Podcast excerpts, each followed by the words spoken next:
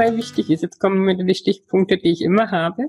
Vertrauen haben in dich selbst. Das ist natürlich in der Energiearbeit und in der Fernanwendung erst recht unheimlich wichtig. Also das Vertrauen haben, ähm, dass es funktioniert.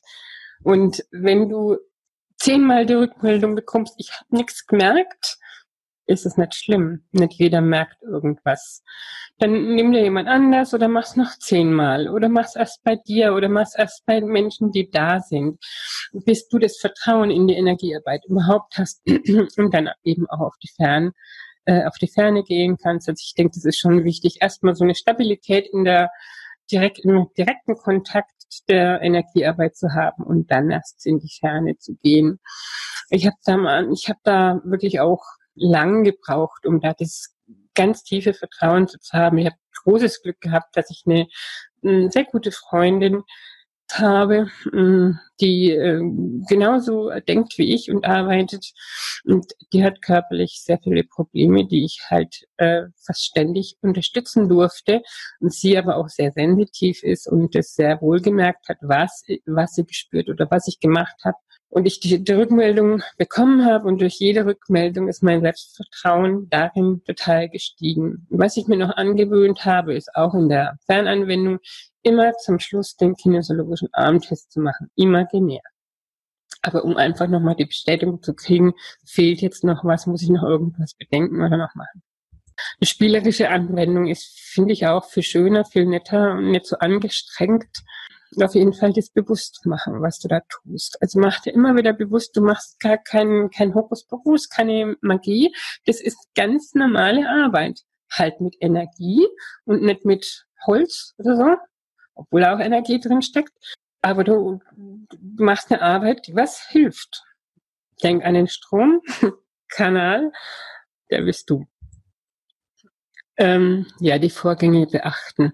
Einfach auch die Dinge außenrum mit beachten. Was passiert bei mir, mit mir, wenn ich Energiearbeit mache? Was passiert im Außen? Was kriege ich zurückgemeldet? Das sind ja oft mal am Anfang dann trotzdem noch so Spiegel. Ne? Verlangen wir vielleicht gerade zu viel von uns ähm, oder kann ich ähm, vielleicht auf einer anderen Ebene oder mit einem anderen System oder weiß ich, vielleicht ähm, mehr mit dem, dem Verstand noch mehr Futter geben oder so. Einfach die Dinge außenrum auch so ein bisschen beobachten, natürlich auch innen drin. Und das Ganze wieder in den Alltag integrieren, ganz klar.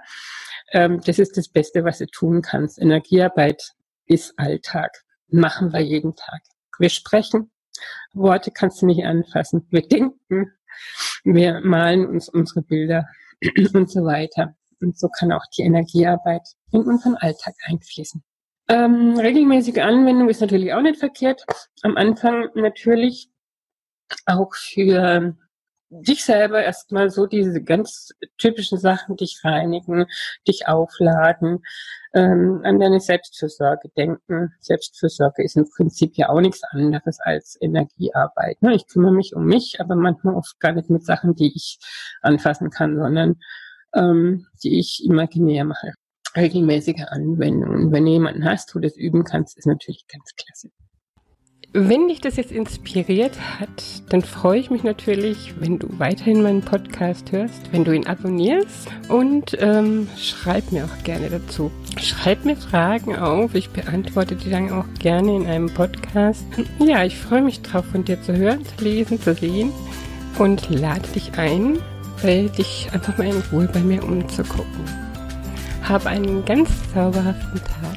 Deine Maris.